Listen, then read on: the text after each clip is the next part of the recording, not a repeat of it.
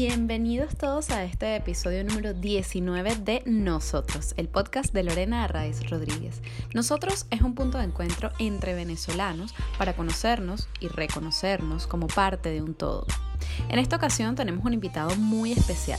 Él es filósofo y comunicador social y ha construido una sólida carrera profesional basada, dicho por él, en un pilar fundamental, la pasión por lo que hace. Y eso se nota. Estamos hablando de César Miguel Rondón, quien para mí representa la máxima del maestro Kapuczynski que dice, para ser buen periodista se necesita, primero que nada, ser buena persona. César Miguel nos habla de sus primeros años en su México natal, su llegada a Venezuela, su infancia, su juventud, su familia, sus hijos. En definitiva, nos cuenta su historia. Sin más, vamos a escuchar este episodio número 19 de nosotros con César Miguel Rondón. César Miguel Rondón, bienvenido a nosotros. Es un honor que estés aquí hoy acompañándonos para contarnos su historia, así que bienvenido. Me encanta que me asumas en la primera persona del plural, que no sea yo, sino que seamos tú y yo, nosotros. Claro, por supuesto. Y todos los demás que se sumen, obviamente. Eso es, eso es, todos los demás que nos están escuchando, viendo, etcétera, pero bueno, sobre todo todo ese nosotros que somos como venezolanos. Como te decía, es un honor tenerte aquí. Eres, bueno, a ver, todo el mundo o, o muchísima gente conoce pues tu trayectoria profesional, que es muy amplia, muy respetada, muy conocida, pero no sé qué, cantidad de personas conocerán, además de tu trayectoria profesional, tu gran calidad humana y yo me quiero quedar con eso, quiero rescatar sobre todo eso, porque una buena trayectoria profesional eh, no se puede construir si no hay una calidad humana eh, admirable detrás, ¿no? Esa es mi manera de verlo y por lo tanto, pues te, te admiro, te respeto por eso y, y bueno, de eso vamos a hablar, ¿no? También vamos a conocer a esa persona, a ese ser humano que está detrás de, del personaje, ¿no? De César Miguel Rondón. Gracias. A ver, nosotros te definimos así, pero ¿cómo te defines tú? Lo de la calidad humana no, no lo sé hablar, no lo sé definir porque eh, no, no, entiendo muy bien el concepto, ¿no? Menos si se refiere a mí. Este, a lo mejor durante esta conversación tú me ayudas a entender. Sí, eso te iba a decir. Yo te puedo luego contar por lo menos mi visión. O sea, no, no quiere decir que eso sea así. Sí, y la trayectoria profesional, lo que te puedo decir es que empecé a trabajar muy, muy joven. Eh, muy, muy, muy joven. Y, empecé a trabajar en, diversos, en diversos oficios. creo que el primer sueldo real que tuve fue como baterista. Este, yo formaba parte de la Orquesta Filarmónica del Estado Miranda, que dirigía el maestro Jesús Ignacio Pérez Perazo, yo era, eh, en tanto baterista, era el segundo percusionista de la orquesta. Y tocábamos eh, todos los domingos en los pueblos del estado Miranda. Pérez Perazo subió la, categoría de la, de la, banda marcial, de la banda eh, de retreta a orquesta, y la convirtió en una banda filarmónica, porque la hizo más ambiciosa. Y él necesitaba un, baterista porque él quiso montar una versión de, de West Side Story de Leonard Bernstein, donde necesitaba un baterista. Y, bueno, yo me iba con algún redoblante, un platillo, algo, y así me conocí los pueblos del estado Miranda. Tocábamos en Tacarigua, que en ese entonces era Tacarigua, el Mamporal, el Clavo, eh, Barlovento, no tienes idea. Y nuestro final de fiesta fue en la Plaza Altamira, que era la Plaza Altamira del Distrito Sucre del Estado Miranda. Esto es 1969 más o menos. Wow. Ah, y me pagaban un dineral, me pagaban 85 bolívares el toque. Es decir, todos los domingos yo cobraba 85 bolívares. Imagínate, ¿qué edad tenías? Mira, en el, año 69, eh, para esta fecha, ya yo tenía 16 años. Pues muy bien, ahí el valor del trabajo, ¿no? Desde pequeño. Sí, empecé desde muy temprano, ¿no? A los 15, porque yo, yo nací en noviembre, entonces, claro, cumplo años al final del año. Sí. Así es. Háblanos de tu infancia. ¿no? Estamos hablando, no, nos adelantamos un poquito ahí a la adolescencia, pero yo quisiera conocer al César Miguel niño, ¿no? Al pequeño César Miguel, porque yo creo que en la infancia uno forja como esas primeras, los primeros esbozos de la personalidad, eh, tienes tus primeros recuerdos eh, y, de alguna manera hay cosas que uno vive en la infancia que, lo marcan, ¿no? Como decimos eh, coloquialmente. Entonces, cuéntanos cómo era ese César Miguel niño, no sé, tus padres, tu familia, tu, tu contexto, ¿no? Porque además estabas, naciste en México, eh, de, padres exiliados, ya nos vas a contar, ya hablaremos también del exilio, pero eh, ¿cómo fue esa, esa, primera infancia? Mira, mis primeros recuerdos son, son mexicanos, ¿no?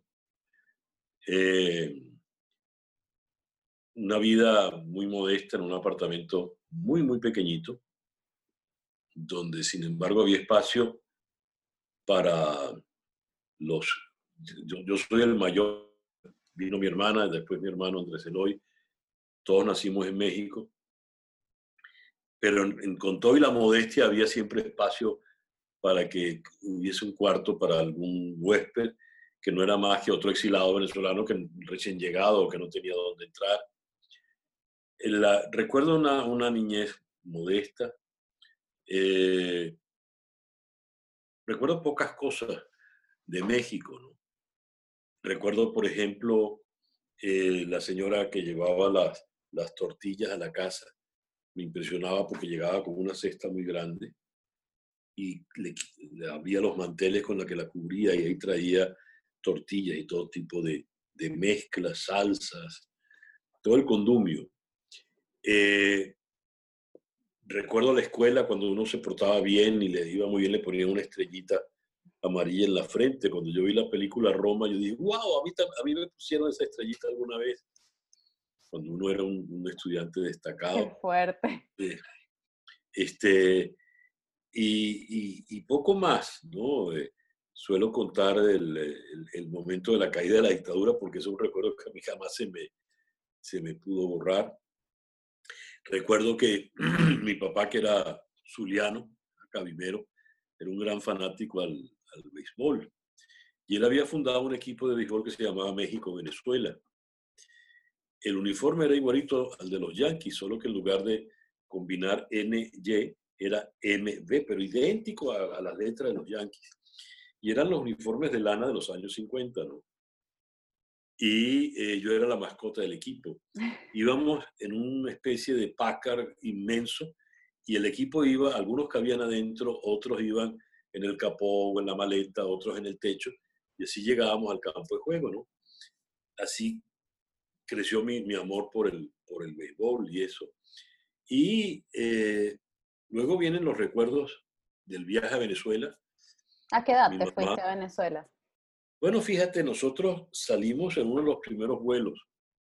Nosotros salimos en un vuelo en plenos carnavales del año 58. Es decir, eh, en el año 58 yo cumplía eh, cinco años, pero yo los cumplí en noviembre, de manera tal de que yo vine de, México a los cuatro años y, pocos meses. Mamá compró un, flucecito short de lana, este, con una corbata, me peinó muy bien, ella me peinaba a mí con limón para que el copete me quedara parado, en fin. Pero el, el, avión en el que vinimos, recuerdo clarito, era un Super Constellation de la KLM. E, ese tipo de avión tenía tres timones atrás. Y eso no era un vuelo directo, ni mucho menos, cuando eso no existía. Nosotros salimos, aterrizamos una escala en Guatemala, otra escala en San José, Costa Rica. Eh, llega, aterrizando en Barranquilla, se espichó el, el caucho del avión, nos desviamos por Aruba. Tú sabes que nosotros llegamos, creo que fue a las no sé cuántas horas, y yo todo el tiempo con el trajecito puesto. con cuatro años y el trajecito, por favor. Sí, y cuando llegamos a, a Maiquetía, mi recuerdo de Maiquetía es un, largo playón de asfalto. Era como el estacionamiento, yo no recuerdo trámites y toda la familia es decir, tíos que yo no conocía, tías que yo nunca había visto, primos, enganchados a una cerca odrica, todos así como viéndonos, y así fue que empezamos a hablarnos, ¿no? Me impresionó mucho mi mamá, lloraba y, tocaba así con sus deditos las manos de su hermano, y fue impresionante. Y después nos fuimos a celebrar en casa de, una tía, mi tía Josefina, y el tío Nicolás, que es el mayor, no estaba porque había pegado un cuadro y estaba celebrando. Yo no entendía por qué en ese país tan extraño se celebraba que alguien pegase un cuadro, sin pegar un cuadro era poner un clavo y... Total que eran carnavales y mi tío Nicolás se apareció en, en la casa de la tía Josefina, todo pintarrajeado porque era carnaval, borracho con una cuba y feliz. Entonces nos cargaba y fue mucha alegría. Y eh, en ese periodo nosotros llegamos a vivir en Pro, que era donde estaban eh, mi tía Ángela y mi tía Rosemilia. Y ellas nos sacaban en la tarde a mi hermana Venelia y a mí. Ah, estos son los sobrinitos que llegaron de México. Ay, sí. Y nos decían, hablen, hablen. nosotros hablábamos, decíamos, mande cualquier cosa. Y decían, vieron, hablan igualito que Cantinflas. Pero yo dejé de hablar de como Cantinflas muy, muy rápido. claro, eras muy pequeño. Así es. Así es. ¿Y la juventud, César? Cuando ya comienzas a crecer, ya eres adolescente, eh, venías, habías vivido ese, ese primer mm, bueno, vamos a llamarlo exilio, pero no era un exilio como tal, más bien era el retorno, ¿no? A, la patria, pero bueno, como tú habías nacido en México, digamos, mm, ¿eso influyó de alguna manera e, en, tu crecimiento, en tu adolescencia? Eh, ¿Cómo lo viviste? Uno, así como en la infancia crea como esos primeros esbozos de personalidad, yo creo que en la adolescencia uno eh, se traza sus primeros miedos y frente a eso, entonces también se empieza a conocer, ¿no? A ver cómo reaccionas ante ciertas cosas, qué te empieza a gustar más, tu amor por la música, por ejemplo. Yo, yo vengo, fíjate, yo vengo de una familia de políticos. Y eso hizo que en casa la conversación fuese política. Yo me crio en un lugar donde lo que se hablaba era de Venezuela. Venezuela siempre en presente. Eh, y el pronto regreso a Venezuela. Y una vez que llegamos a, a Venezuela, es el ahora ya estamos en Venezuela y hay que reconstruir el país que es Venezuela. Cuando por fin nos logramos establecer, eh, nos mudamos a un apartamento que alquilaron mis papás en la urbanización El Pinar, en el Paraíso, cerquita del, ¿Es en serio? Allí vive mi mamá, ahí viví yo toda la vida, al lado del Parque El Pinar. Y yo recuerdo clarito, de ahí tengo recuerdo del muchacho del abasto que, que llegaba con una bicicleta, con una cesta, y tenía una gorra así con, con orejeras, que a mí me parecía Pluto, el, muñeco de, de Disney. Y había una señora española que era la que ayudaba en la casa, en ese entonces la, las señoras de servicio eran españolas. Y recuerdo haber salido en dos oportunidades a la Avenida Paz del Paraíso a ver manifestaciones. Ella me llevó cargada en dos oportunidades. En una, para ver a Fidel Castro, cuando llegó, yo recuerdo claro, eran, eran como dos o tres camiones de, esos destaca, cargados de individuos vestidos de verde, y este, la gente, una multitud en la calle celebrándolo.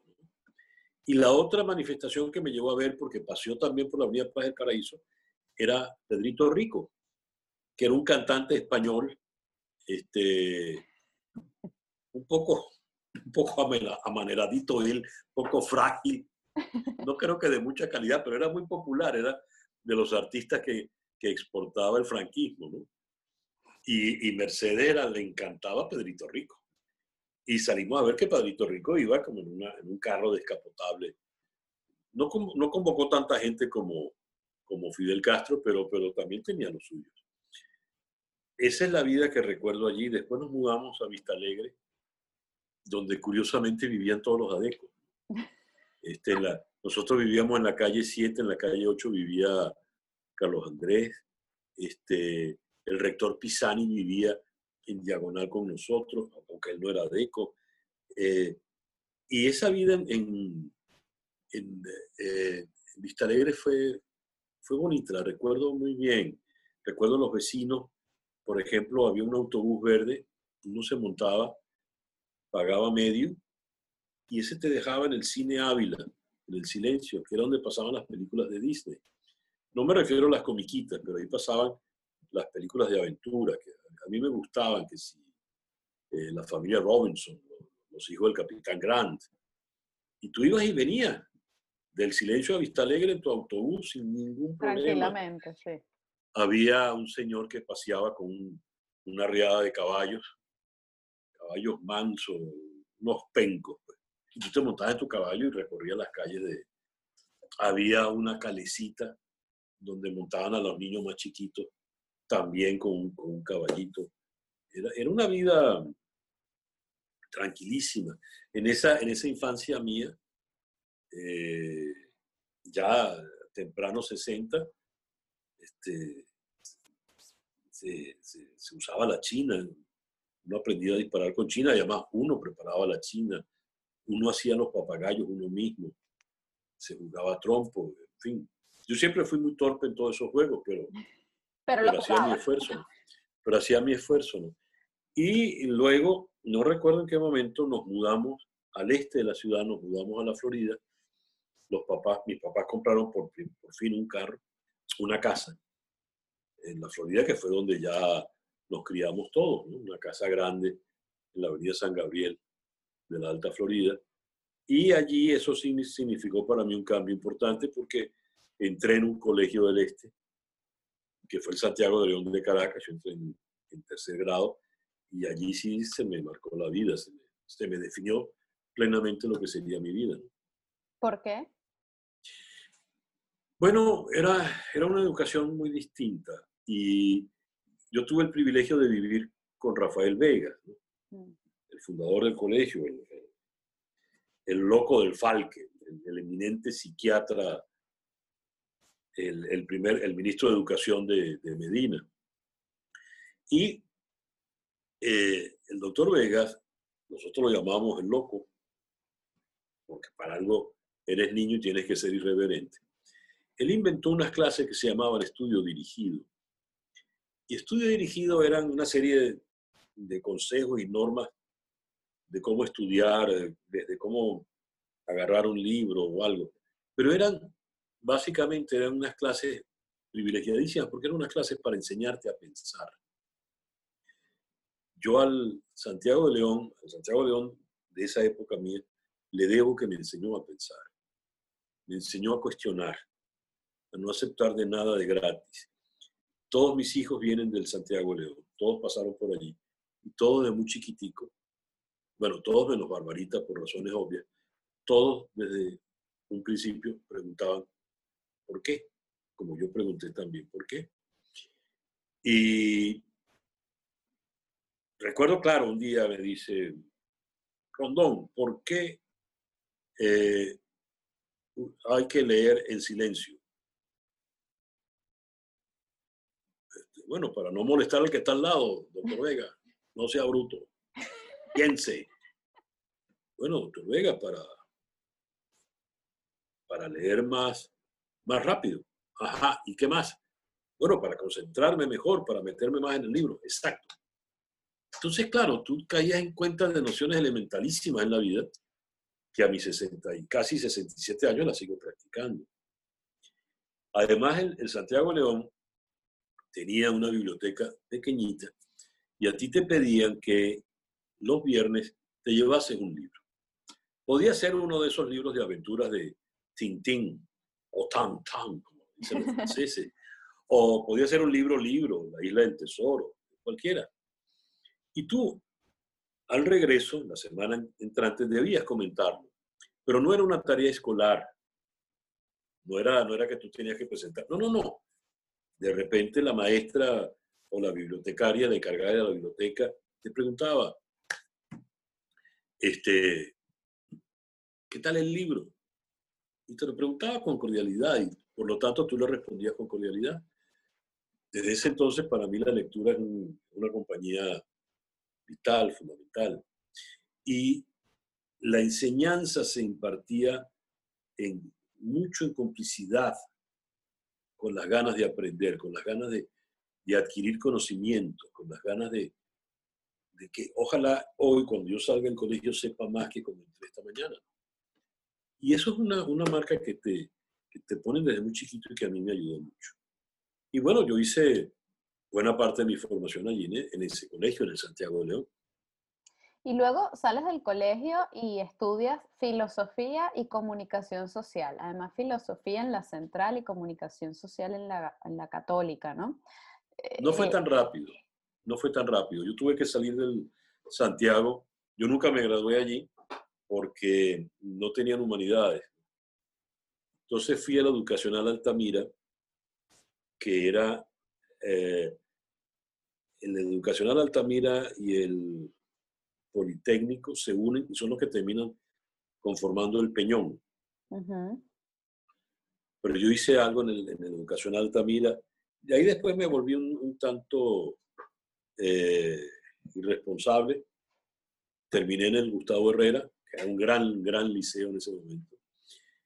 Perdí el año, perdí un año y terminé graduándome, imagínate tú, en Emil Friedman, con el viejito Emil Friedman, que era un personaje magnífico. Yo, yo soy de la promoción del año 70, pero me terminé graduando en el 71. Y eh, entre una cosa y otra, yo quería entrar de, lleno en la escuela de, de, periodismo. Pero mi papá, que había ejercido el periodismo y había sido presidente de la JB, la, la, la ABP, Asociación Venezolana de Periodistas, que fue la, el presidente del Colegio de, de periodista, decía, periodista no se, no se hace, periodista se nace. Era esa, esa escuela vieja que hubo dos movimientos fundamentales. Uno, darle rigor a una formación universitaria para distanciarlo de los periodistas piratas. Y otra, la de los periodistas periodistas, sobre todo los políticos, que sentían que el periodismo no era más que un, un instrumento del quehacer político. Yo fui víctima de alguna manera de eso. Y entonces lo que quedé con mi papá fue eh, que yo iba a estudiar economía y en efecto eso fue lo que hice. Fui a, terminé en Houston, pero yo lo que terminé fue metido en el teatro universitario. Algo, algo se descarriló en el camino, ¿no? Entre la economía y el teatro. De hecho, lo primero que yo escribí en mi vida como obra una obra corta que se llamaba Tai, Tai de Tailandia, T-H-I. Y esa la escribí, imagínate, además escribí en inglés. La escribí porque eh, un compañero mío de clase, bastante mayor, eh, había sido veterano de la, de la guerra de Vietnam. Y la historia era graciosa porque él había estado eh, designado en Tailandia, en Bangkok. Él había dejado una novia ahí en Texas. Y eh, el problema de él, el drama de él, de este, este amigo mío, era que eh, él no había tenido nunca una acción heroica. Nunca había ido al frente de batalla. Pero a la novia, para mantenerla enamorada, le montaba unos cuentos extraordinarios esa historia a mí me, entusiasmó mucho y yo le dije, oye chico, eso está bien bueno porque es una especie de, de, fabulador natural. Y así es como se, eh, esa primera obra son estas cartas que este individuo le mandaba a su novia en un pueblito de Texas, una tejanita así, catirita pecosa, pues que... Pero eso en medio de la crueldad terrible de una guerra que de verdad mató a mucha, mucha gente y que traumatizó a mucha gente. Eh, cuando ese experimento en el exterior fracasa por múltiples razones, yo decía, bueno, está bien, me inscribí en la Escuela de Filosofía de la Universidad Central, en un momento maravilloso, porque eh, ya estoy hablando de la escuela en, su momento de esplendor. Juan Nuño era el maestro de lógica, Alberto Rosales de Platón, Antonio Pascuali nos daba ética y política aristotélica, Federico Riu era el maestro de Kant, eh, Julio Pagalo nos daba Hegel. Eh, no te quiero contar la de maravilla. Y los grandes maestros, ¿no? Y eso fue también para mí un, proceso increíble. Y ocurrió que ya para el año 72 eh, empiezo yo a trabajar formalmente como periodista. Empecé con Marcelino Bisbal en la revista Suma. Mi gran Marcelino. Y entonces, a partir de allí, eh, cada vez tenía más, eh, más trabajo. Terminé en Meridiano, terminé trabajando en el Globo. Y entonces donde dije, bueno, chico, yo me voy a meter en la escuela de comunicación. Total, ya mi papá no me, no me va a decir nada. Y así fue como hice la, la, escuela de comunicación y durante año y medio hice las dos carreras a la vez, que fue un proceso eh, muy, muy duro porque además de todo eso trabajaba. Y bueno, en la escuela de comunicación estuve prácticamente toda la carrera hasta que en el último año ya eh, hubo una oportunidad maravillosa de irse a, a Nueva York y bueno, vámonos a Nueva York. A ver qué pasa ahora aquí, ¿no? A ver, César, construiste todo esto que nos estás contando, es, eh, nos muestra ya parte ¿no? de, cómo fuiste construyendo tu, trayectoria profesional. Em, pero yo quisiera saber qué, cuáles han sido los pilares, digamos, de, esa, de esa trayectoria desde el área de la comunicación social, ¿no? Porque has estado en todo, o sea, radio, televisión, cine, teatro, prensa, música, que además tienes también una relación muy particular con la música. Eh, yo no sabía, fíjate tú, que eh, tú eras eh, el narrador de Maestra Vida. Yo no lo sabía, lo lamento. Narrador, y eso que yo narro lo escribí yo. Exacto, y además, lo, exacto, además coautor o autor de, de, esos textos. Entonces, bueno, o sea, ¿cómo, ¿cómo se fusionó todo eso eh, eh, en, tu, en tu vida, en tu trayectoria, y cuáles fueron los pilares que, que unieron, ¿no? que sostuvieron, que sostienen todavía todas esas cosas, de toda esa trayectoria. Pilares quizás sea solo uno, ¿no? La pasión.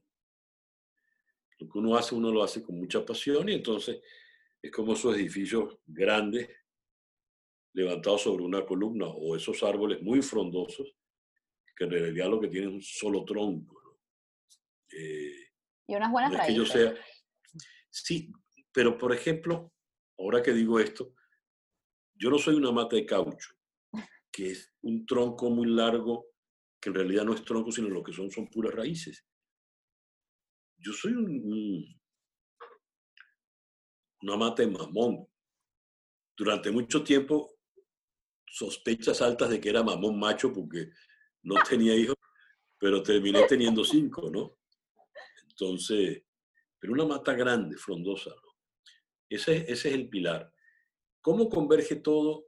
No lo sé, eh, porque uno no se impone límites. A mí la, la, música me gustó desde siempre. Cuando yo era niño, ese niño que está en Venezuela, que ve a, Fidel Castro pasar en, en los camiones, eh, me llevan en esos carnavales del 59, evidentemente, a una, yo estaba, eh, voy con, con, mi tío Salustiano Plaza y mi tía Eloísa. Ella es hermana de mi mamá.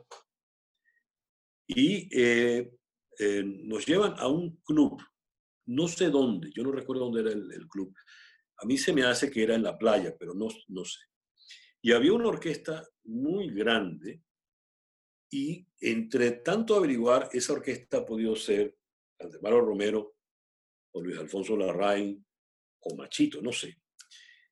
Eh, recuerdo que muchos niños estaban disfrazados de guerrilleritos cubanos, así como muchos años después se disfrazaron también en un carnaval de paracaidistas a los Chávez.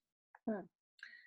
Yo esa noche, yo no salí, mi único recuerdo es la fiesta realmente era que yo estaba parado delante de la orquesta viéndola. Para mí eso era una revelación, era un, era un universo muy, muy grande. Yo andaba boquiabierto, como el timbalero hacía una cosa que acompañaba y rebotaba y lo acompañaba el pianista y el cantante decía algo y venía un coro y había un maraque. En fin, ese universo inmenso, tan bien tejido que es la música, se me revela a mí a los cinco o seis años. Yo estaba allí totalmente absorto. Cuando yo te hablo del, del periodismo, de las ganas de comunicar, yo estoy persuadido de que uno se dedica a este oficio por curioso. Porque además el periodista es el único que tiene derecho a preguntar. Lo queremos saber todo y, estamos avalados para eso. Exacto, yo tengo derecho a ser intrépido. A los siete años, en esa casa de la, de la Alta Florida que se llamaba La Rondonera, yo, yo fundé un periódico que se llamaba La Ratonera. ¿En qué consistía el periódico? Mi mamá es, todavía vive, gracias a Dios, va a cumplir 99 este año. Mi mamá es la mayor de la familia. Y ella ejerce una especie de gran matriarcado sobre sus hermanos. De manera tal de que todo ocurría en la casa. La casa siempre estaba llena de gente. Siempre, siempre. En casa se cocinaba eh, quizá el doble de lo necesario porque siempre llegaba alguien a comer y papá solía recibir a la gente diciéndole a buen tiempo, a buen tiempo, para que llegasen y se sentasen en una mesa larga que siempre se servía completa. Pues bien, yo me inventé un periódico en la máquina de escribir de mi papá, que era una Remington pesadísima, como un tanque de guerra, además era de color verde. Y eh, en esa máquina, por cierto, yo después escribí eh, mis primeras historias de televisión y sinopsis y cosas, la misma máquina. Eh, en esa máquina yo metía una hoja tamaño oficio. Yo ponía la ratonera. Editorial. Editorial eran dos líneas sobre X. La próxima sección era, pasaba dos espacios eh, internacionales. Yo ponía una noticia internacional que me copiaba de tal cosa. Pasaba dos espacios política, X, deportes, y llegaba sociales. Y ahí te explayabas, ¿no? no, entonces yo sacaba esa página y yo alquilaba el periódico, porque era una sola copia. Ah, imagínate. Yo no tenía papel carbón, era una sola copia. El que la quería leer me pagaba a mí una locha. Vamos, negociante de pequeño. Entonces yo me paraba, la persona leía el periódico y yo me paraba detrás para que nadie se pusiese por el hombro a leer, porque si no, no me pagaba a mí el otro alquiler. Ah, pero qué visionario, César. ¿Por qué se hizo tan popular la ratonera? Por la sección de sociales. Porque, ¿qué era lo que decía la sección de sociales? lo que yo oía en la cocina de la casa. ¡Wow! Que era, mi, tío, mi tía Josefina se peleó con mi tío Armando, tienen una semana que no se hablan. Por ejemplo, ¡pum! Fulana se va a casar con el traje prestado de Mengano, pero le queda grande. Y la costurera está cobrando muy caro. Todo eso es chisme.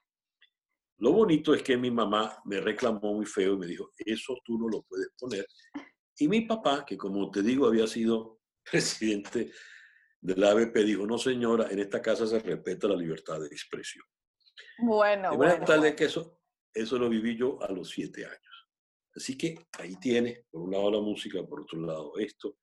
Y, bueno, eh, uno trata de hacer todo. A lo mejor me he dedicado a hacer muchas cosas a la vez y he debido concentrarme solo en una, pero... yo, creo que, yo creo que no te ha salido mal lo de hacer varias cosas a la vez. Así que... En todo caso, en todo caso las he disfrutado mucho. Eso, eso es lo, lo más importante, disfrutarlas y, y, dar lo mejor de ti, ¿no? Que es con lo que nos quedamos quienes te, te vemos, te escuchamos, etcétera, ¿no? Vamos. Tu familia. estás casado con Floralicia, que también es una mujer maravillosa, y tienes cinco hijos. ¿Qué has aprendido de esa eh, relación de, pareja, pero también la, relación familiar de tus hijos, por ejemplo, de Barbarita, por ejemplo, de todos, de cada uno, y, bueno, que han, que han representado, ¿no? Porque evidentemente, además Floralicia también es periodista y también es tu mano derecha, ¿no? A nivel profesional, o sea, ¿cómo ha sido un poco eso? Y cómo se conocieron también, que no lo sé. Ella es, eh, Floralicia es una locomotora. Es la que lo jala uno eh, todo el tiempo. Y es una mujer de una vitalidad extraordinaria, de una creatividad única. Además que tiene una, una fuerza de voluntad a prueba de bala, de verdad. Eh, nunca, nunca se, se deja caer, nunca se, se, se debilita. Yo, yo me casé la primera vez muy joven, yo me casé a los 21 años. Y buena parte de esas primeras experiencias las viví con, con Adriana, Adriana Mendoza, quien es la madre de mis hijos grandes, de César Ignacio, de Barbarita y de Victoria. Y con Flor Alicia tengo dos hijos. Eh, Andrés Miguel, que es economista y muy buen flautista también, pero él toca música académica, Bach y eso y eh, la menor, que es María Antonieta, que es eh, filósofa y especialista en relaciones internacionales. Pero hemos logrado algo magnífico y es que eh, los cinco hijos son cinco hermanos totales y entre ellos no hay ninguna diferencia. Flor es la mamá de los cinco. Y Adriana también asume pues a, a todos los hijos, ¿no? Y no hay, no hay distancia. Yo, yo, en la vida no creo en restar, yo siempre creo en sumar. Entonces, el, Día de la Madre lo celebramos todos juntos. Afortunadamente, eh, este exilio mayamero permite que hayamos podido coincidir mucho. Andrés Miguel no, él vive allá en, en Madrid y María Antonieta vive en Washington, pero, pero en fin, pero estamos y, y están los nietos de por medio. ¿no? De los hijos uno aprende mucho y aprende siempre todos los días, porque si bien uno como padre no deja de ver a su hijo como una, una hechura de uno que uno trata de criar, lo mejor que uno puede aprender es la humildad inmensa ante los hijos, porque ellos vienen con un impulso extraordinario, un impulso magnífico y un impulso absolutamente nuevo. Yo aprendí de mi papá que la, lo más sano mi papá decía, el deber de todo cristiano es ser feliz. Entonces, lo que he tratado es de darle a mis hijos rudimentos, herramientas, para que puedan ser felices. La felicidad puede suponer el éxito profesional o eh, la seguridad ante alguna debilidad, ante algún momento de complicaciones, los retos de la nueva vida, de los nuevos tiempos a los que nos enfrentamos. Los cinco son muy distintos entre sí, muy, muy distintos, pero son hermanos, son, tú le sientes que hay un tronco allí. Y me encanta cuando los veo juntos. Estas cosas virtuales que tenemos de conversar por el WhatsApp y eso, hay un, grupo de ellos donde las cosas que, vienen son, son extraordinarias. Y los hijos van abriendo. Este, tengo ya dos nueras, pues, una es madrileña, por cierto, que es encantadora, Leticia, como la reina, pero para, mí esta es, para mí esta es más majestuosa que la reina. Y eh, vas aprendiendo tanto. Entonces ahora después vienen los nietos y vas descubriendo personalidades en los nietos. Y los hijos a su vez te van planteando retos, retos, retos singulares. ¿Por qué he de ser así las cosas? Y he aprendido a, convivir con ellos. Lo que más me han enseñado mis hijos es uno, a ser humilde y dos, el inmenso valor que tiene el respeto por el semejante. Uno debe respetar al semejante, uno debe asumirlo como es. Para acompañarlo, esa es la riqueza de uno, la riqueza de una familia la riqueza de un país y creo que en definitiva la riqueza de la humanidad. Así es, dos cosas que, se dicen fácil, pero eh, requieren mucha valentía, ¿no? También, o sea, eh, eh, ser humilde, para ser humilde tenemos que ser muy valientes y, y, para respetar al otro, pues también, ¿no? Entonces, bueno, pues yo estoy contigo allí, en esos, en esos pilares también. César, ¿con qué sueñas y, yo estoy a qué le Y yo, y, y yo estoy contigo. Gracias. ¿Con qué sueña y, y a qué le teme César Miguel Rondón? Tengo pesadillas recurrentes. ¿Cómo es eso? Recurrentes, terribles. Sueño, mi pesadilla más recurrente es que no he entregado el capítulo de la telenovela. Los tiempos en que yo hice telenovelas, que fueron telenovelas la gran mayoría de muchísimo éxito, que me, permitieron levantar familia y todo esto, fueron para mí años eh, duros, años en los que vivía de una sola angustia y todavía Hace ya años que no escribo nada para televisión y todavía cuando estoy angustiado eh, en un contexto absurdo no he entregado el capítulo. Eh, no me gusta la televisión. ¿A qué le temo? A defraudar. ¿A defraudar? ¿A quién? al que haya puesto alguna esperanza en mí. ¿Y a ti sientes que te has defraudado alguna vez? No, no, no, no. Yo no, yo no soy tan exigente conmigo.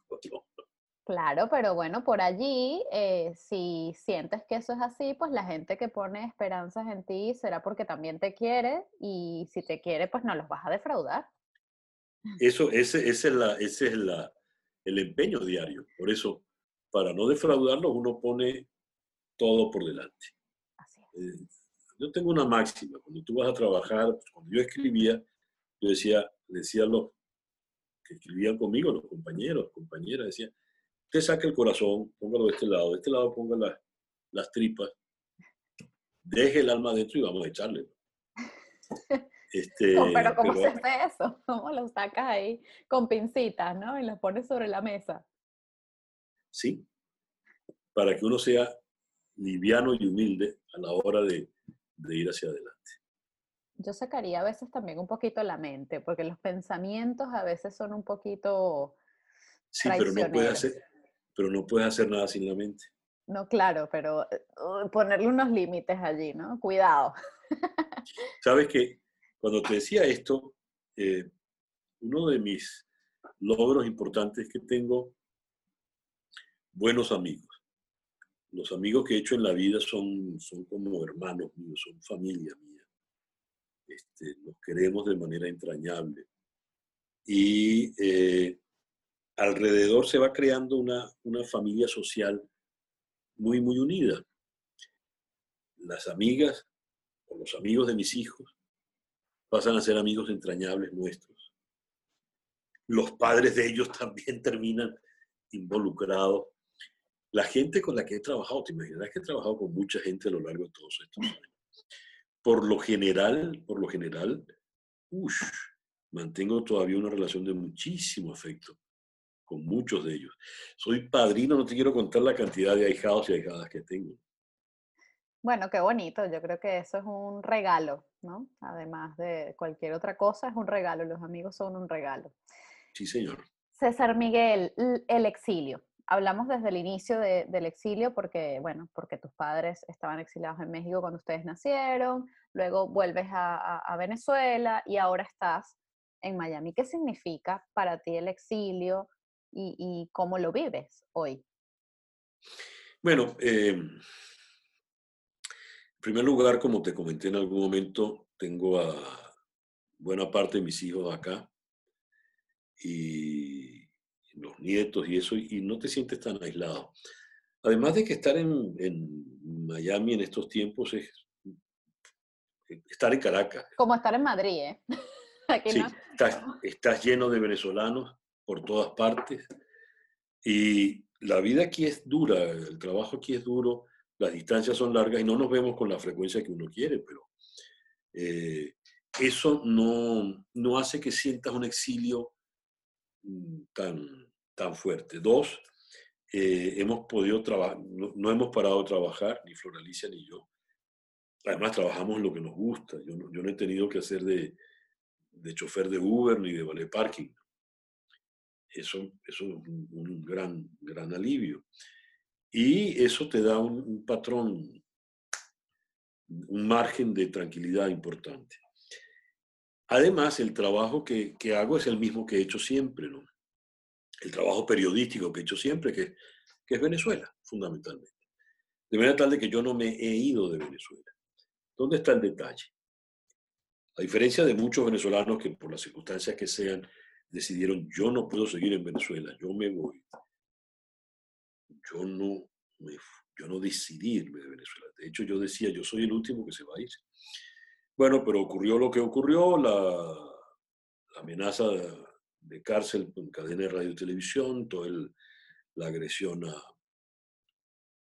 a mi familia, a mis hijas, a mí. Y bueno, hubo que salir goteados del país, no podía seguir en Venezuela. Y ese hecho de que te hayan sacado es lo que te, te tiene mal. Y lo que te tiene peor es que eh, a lo mejor uno está en este momento agarrado a una boya en alta mar. Y esa costa firme, que es tu país, se está hundiendo, se la está llevando una especie de tsunami. Las, las olas lo están tapando continuamente y no, no ves que va a quedar.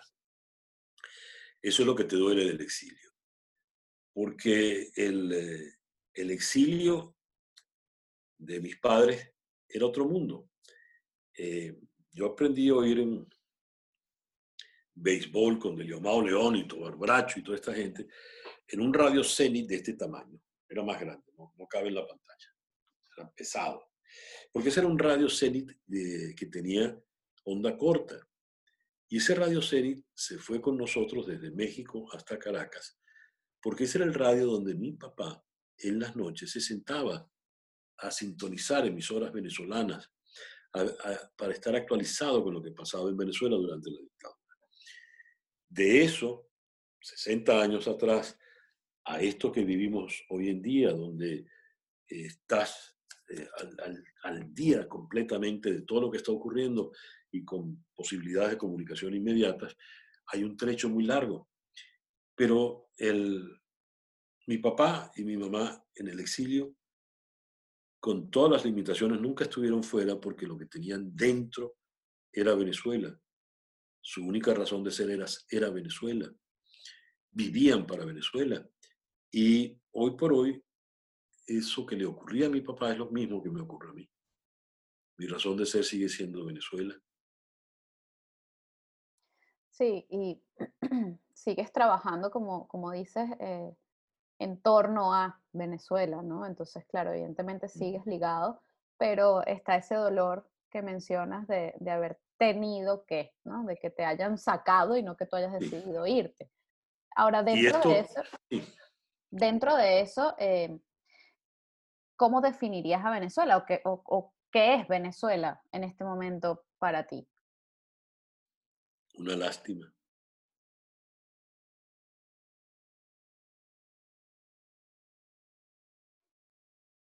¿Qué crees, César, que, pudiéramos hacer para que esa lástima en la que se ha convertido de alguna manera nuestro país eh, pueda, o que mejor dicho, en medio de esa, de esa situación, nosotros como venezolanos podamos poner nuestro granito de arena para reconstruirnos como sociedad, más allá de eh, todo el trabajo político que habrá que hacer, el trabajo económico, el trabajo, etcétera, ¿no? Eh, em, ¿Qué podemos hacer nosotros ahora mismo desde donde está cada uno para reconstruirnos socialmente? Porque, bueno, cada uno está buscándose la vida, como decimos aquí en España, ¿no? Pero, pero a veces siento que se nos olvida que, que somos parte de, de, un todo, ¿no? Y, y, no sé, yo, yo, tengo esa preocupación dentro y, y, por eso voy preguntando, ¿no? ¿Qué, qué crees que podemos hacer para, para eso?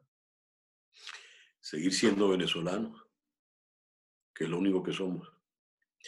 En la medida en que sigamos siendo venezolanos, de manera integral, de manera celular, consustancial, en esa misma medida seguirá existiendo eso que nos da razón de ser, que se llama Venezuela, independientemente de que estemos en Yaguaraparo o en Cumaná o que estemos en Madrid o en Miami. Una nación es bastante más que un territorio físico o geográfico. Una nación es sobre todo su gente. Nuestro deber es seguir siendo venezolanos, porque es la única manera de mantener viva una esperanza de que exista algo llamado Venezuela. Así es, así es. Pues bueno, se nos acaba el tiempo, pero muchísimas gracias. Yo me, quedo, yo me quedo con algo muy bonito que has dicho, que es la importancia de, de ser feliz, felices desde la humildad y desde el respeto, ¿no? Es como un, mix que hago de, de, de, todo lo que nos has contado. Yo creo que es fundamental que nos reconozcamos como seres humanos, ¿no? Y, y a partir de allí, pues ser humildes y respetar creo que nos va a abrir muchos caminos. Muchas gracias, César Miguel, por, por el tiempo y por compartir tu historia con todos nosotros. A ti. Un beso, ¿eh? Esto es Nosotros, el podcast de Lorena Arraiz Rodríguez, producido y editado por La Estrategia como estudio de comunicación, con música original de Diego Miquilena y animación de José Gregorio Ferrer.